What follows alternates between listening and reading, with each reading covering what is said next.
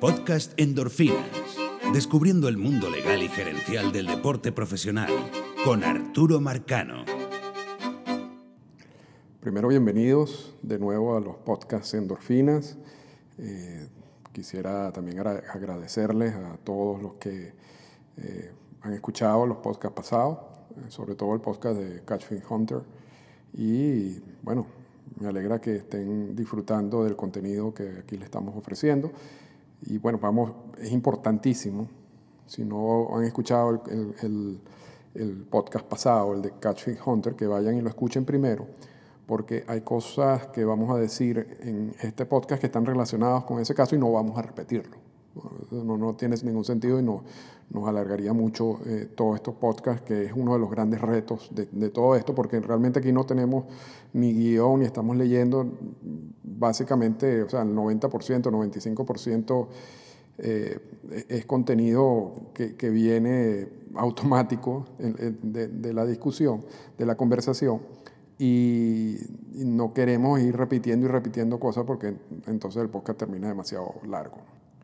Volvemos a ubicarnos en el mundo de las grandes ligas en 1975. Nos montamos de nuevo en la, en la máquina del tiempo y nos regresamos a 1975, eh, donde realmente hay un, un, ambiente muy tenso. ¿no? La relación dueños de equipos y la asociación de peloteros, casi recién creada asociación de peloteros, eh, es muy mala, es, muy, es violenta, es agresiva. Y, y y realmente la gente no, no entiende eso porque estamos acostumbrados a ver otro tipo de relación entre MLB y el sindicato, sobre todo básicamente en los últimos, si se puede decir, 20 años. Eso no, es, no fue así al principio. Aquí estos se ofendían los unos con los otros. Eh, a Marvin Miller le decían comunista, se metían hasta con el bigote de, Marvin Miller. Eh, decían que estaba allí para destruir el, negocio del béisbol, que no representaba a los equipos, que no sabía nada de béisbol. Todo eso era un ataque diario de dueños de equipos, incluso del comisionado del béisbol. Y Marvin Miller, que era una persona muy pesada, atravesada, también respondía. Y al quien más le respondió, por supuesto, es a Bobby Kuhn eh, a quien le decían que cuando, cuando lo nombraron comisionado, le dijeron, bueno, que felicitaba a MLB por haber escogido al idiota del pueblo como comisionado, con esas palabras, con esas palabras. Eh, luego en su libro, eh, Marvin Miller se refiere, le dice todo tipo de improperio a, Bobby Kuhn. Y, pero esa era la relación, así era la relación de esos años. Cuando, llega Miller, el objetivo principal y lo, que él ofrece a los jugadores es la eliminación de la cláusula de reserva, que era la que mantenía a los jugadores pegados a los equipos, ¿no? impedía que, se declararan agentes libres. Tenía un plan, Marvin Miller, un plan muy específico, muy bien eh, estructurado, en, el cual se mete el, por medio del caso de Core Flood, que, lo vamos a ver en otro día, porque Flot mm, no, no, no, no, trata de ir a la vía judicial y no usar las vías internas. Y, Miller no estaba convencido de que esa es la mejor manera de eliminar la cláusula de reparación. Sin embargo, lo, lo ayuda, lo apoya. Y, y, se sacan cosas muy productivas de ese, de ese proceso, pero no vamos a hablar de, del caso de, de Core Flood en, en, este momento, sino prefiero tocarlo en, en otro endorfina. Lo, que sí queremos hablar es que en 1974 ocurre el caso de Catching Hunter, que fue el podcast de la semana pasada o, del, el último que, grabamos. En ese podcast de, de, Catching Hunter explicamos cómo eh, un caso de violación contractual llega a las manos de un árbitro independiente, que es, ese, que es ese sistema del árbitro independiente, y cómo este árbitro independiente decide a favor de Hunter y lo declara, y declara agente libre por violación del contrato. En 1975 tenemos los mismos personajes, los tres principales personajes. Marvin Miller como el director del, sindicato, Bobby Kuhn como el comisionado y Peter Sist como el árbitro independiente. O sea, es una novela que tiene los mismos tres personajes. Eh, pero la trama es distinta ¿Cuál es la trama en este caso? En la trama del, libro de 1974 era la violación de un contrato por parte de los Atléticos de Oakland. ¿Qué pasa en 1975? Marvin Miller, por su interpretación de la cláusula de reserva, la cláusula de reserva era una cláusula que estaba en todos los contratos de los equipos de grandes ligas prácticamente desde 1879, que decía que si un jugador y, su equipo no llegaban a un acuerdo contractual para una determinada temporada, el equipo tenía la opción de poner las condiciones que ellos quisieran. ¿okay? Era una opción. Al ejercer la opción, el jugador bueno, participaba en esa temporada.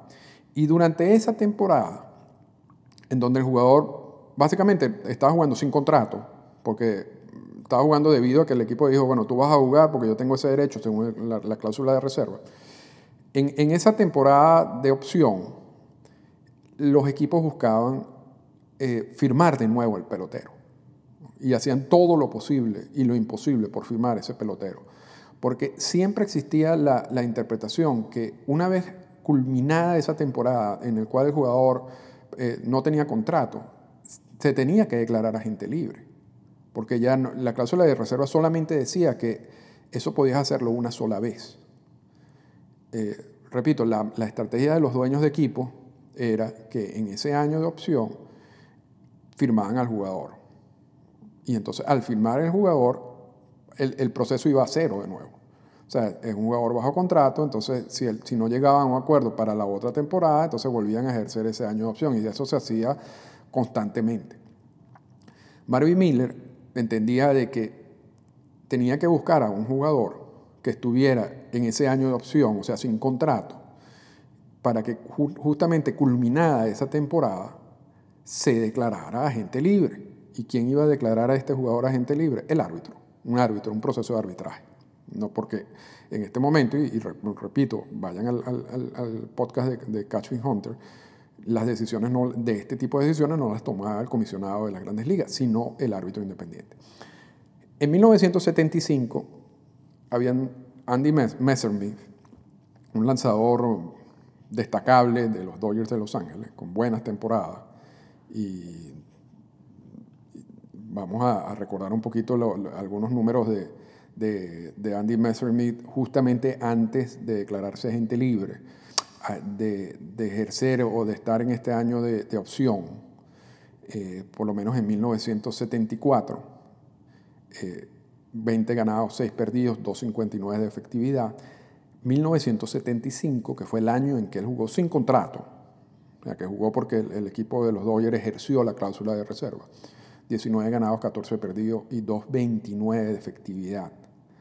Y además pichó por 300, 321 innings, Comenzó 40 juegos y de los cuales completó 19, y entre ellos 7 blanqueos.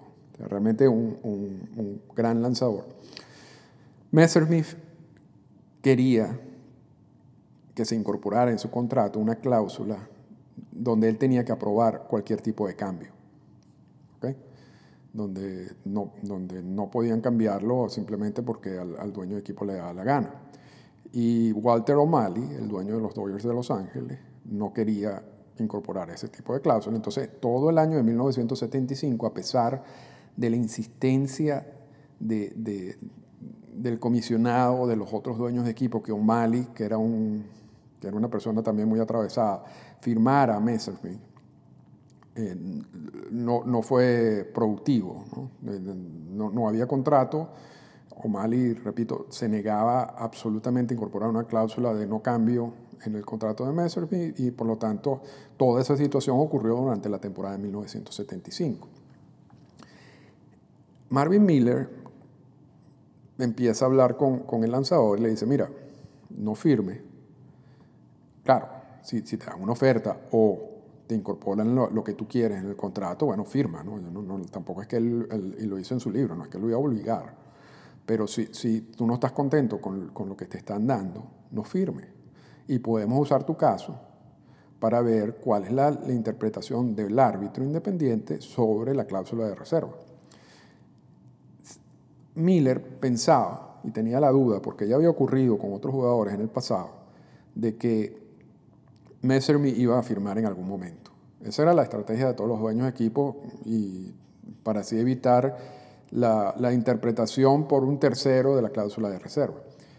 Y se buscó en todos los, los registros de, de las grandes ligas cuál otro jugador en 1975 estaba en la misma condición contractual de Andy Messerschmidt, de no tener contrato, pero estar en, en, el roster de un equipo, o sea, estar jugando debido a que el equipo ejerció la cláusula de reserva.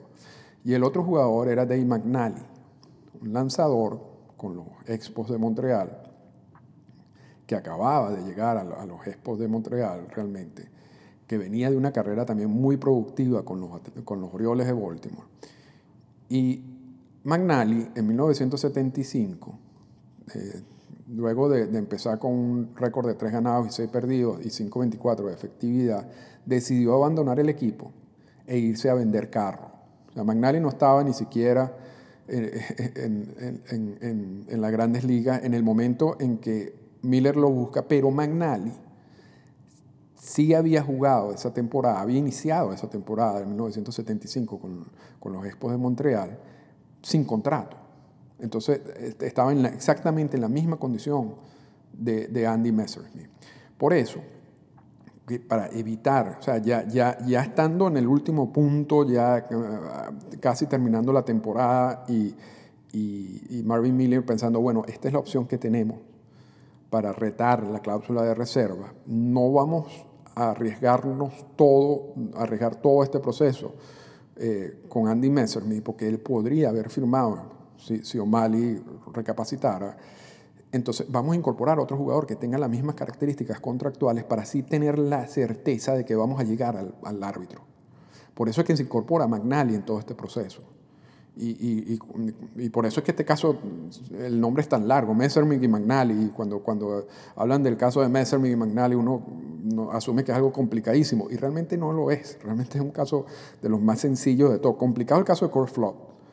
Porque para, para, explicar el caso de Flood tenemos que explicar desde decisiones de Federal Baseball a, a, a Tulson, de, de, hay una cantidad de decisiones de la Corte Suprema de Justicia de los Estados Unidos que no tienen ningún tipo de sentido y que podemos hablar horas y horas de eso, este, pero este caso no. Realmente en, en este caso lo más difícil es decir el nombre, ¿no? el caso de Messerschmitt y McNally, es decirlo como, como, como se debe pronunciar en inglés, que yo no que yo no lo hago perfectamente, por supuesto. Y también sirve para, para intimidar a la gente, ¿no? Porque tú vas a una discusión de béisbol y tú estás hablando de la figura de agentes libres y tú dices, sí, pero en el caso de Messerschmitt y McNally, la gente que no conoce el tema dice, wow, no, no, no, no te retan después de eso, ¿no? Pero, repito, este es un caso muy sencillo, muy sencillo. Eh, el árbitro, el que va a decidir eh, el caso de y McNally, es Peter Sist. Recordamos a Peter Sist de su decisión de Catchfish Hunter. Y los dueños de equipo, luego de la decisión de Catchfish Hunter, mantuvieron a Peter Sist como el árbitro de, este tipo de decisiones, a pesar de que en esa decisión de Catchfish Hunter, eh, SITS invita a los dueños de equipos a reconsiderar ese poder que tenían sobre los jugadores.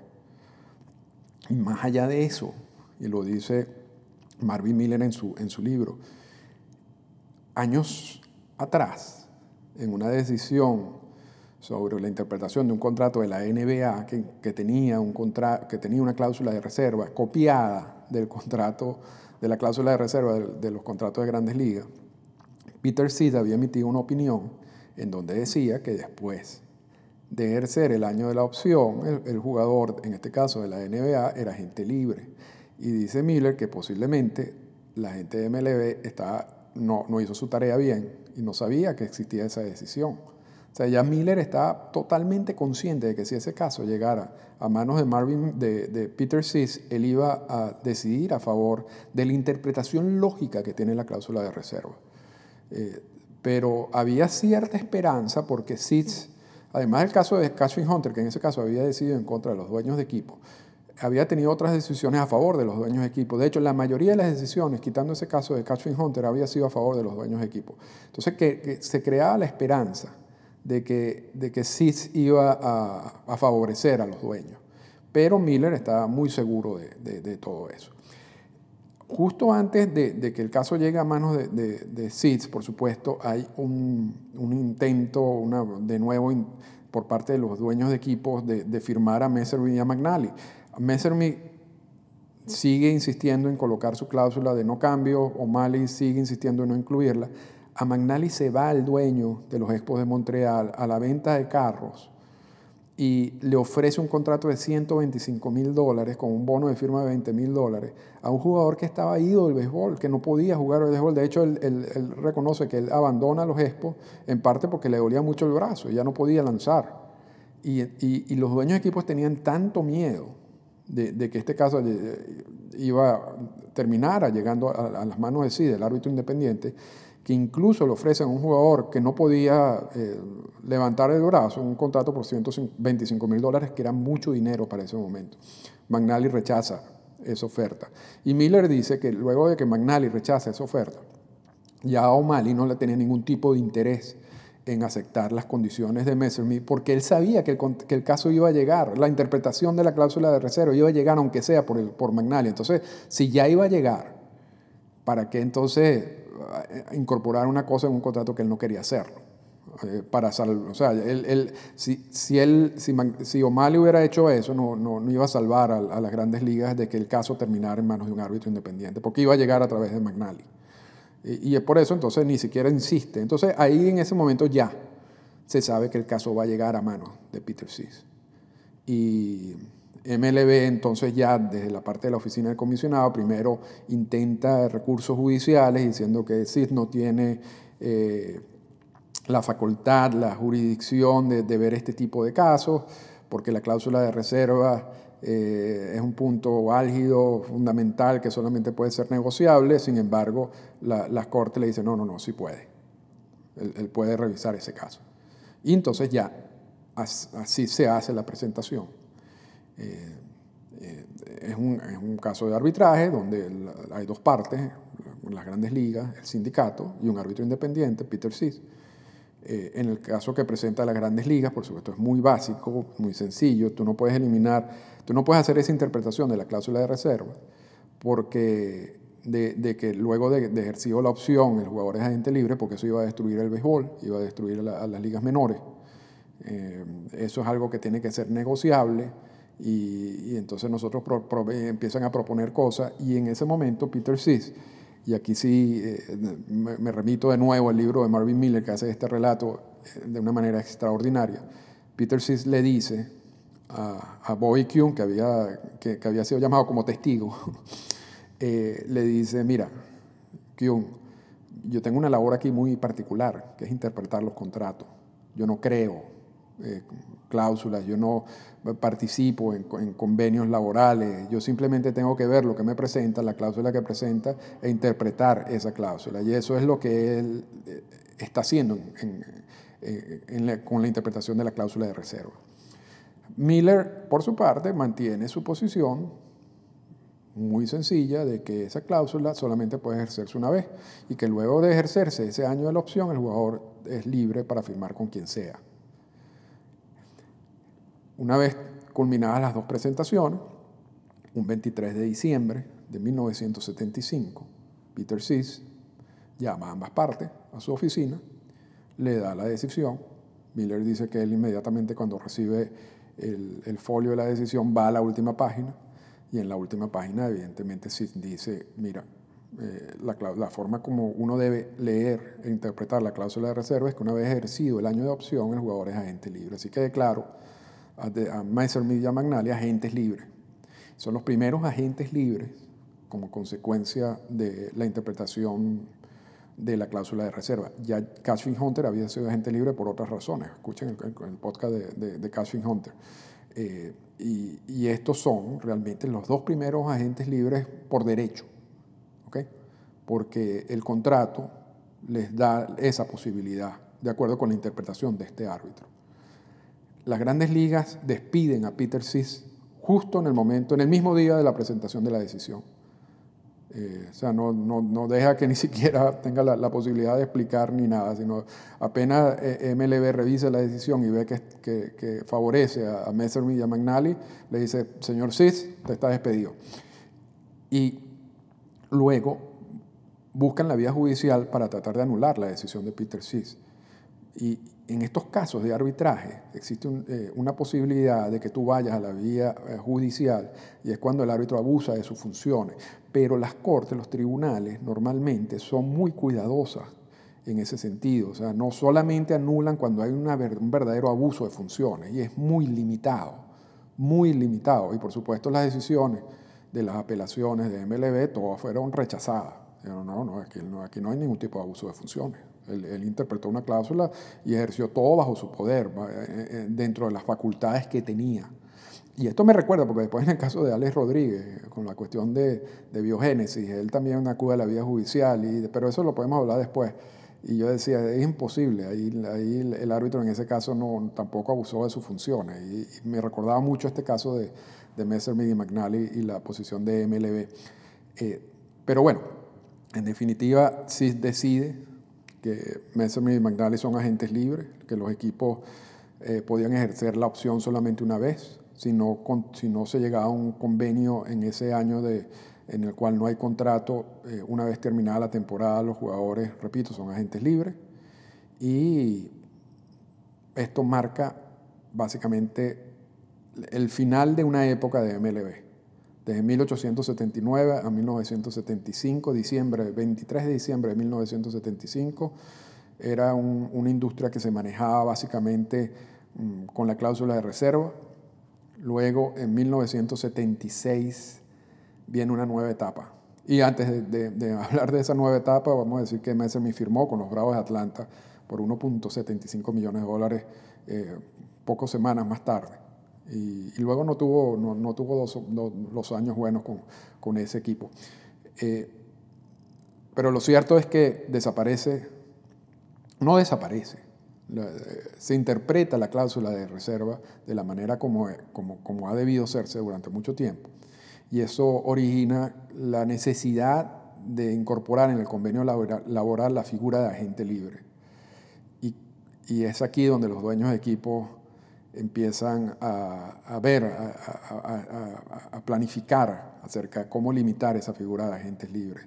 Y la guerra no termina en 1975, ese 23 de diciembre. Esa no es una victoria definitiva y fulminante para el sindicato de jugadores de grandes ligas y para los jugadores de grandes ligas. Yo creo que la guerra empieza de nuevo en 1976. Esta fue una presentación del podcast Endorfinas. Para comunicarse con nosotros, escríbanos a las siguientes cuentas en Twitter. Arroba Arturo Marcano y arroba Endorfinas Radio.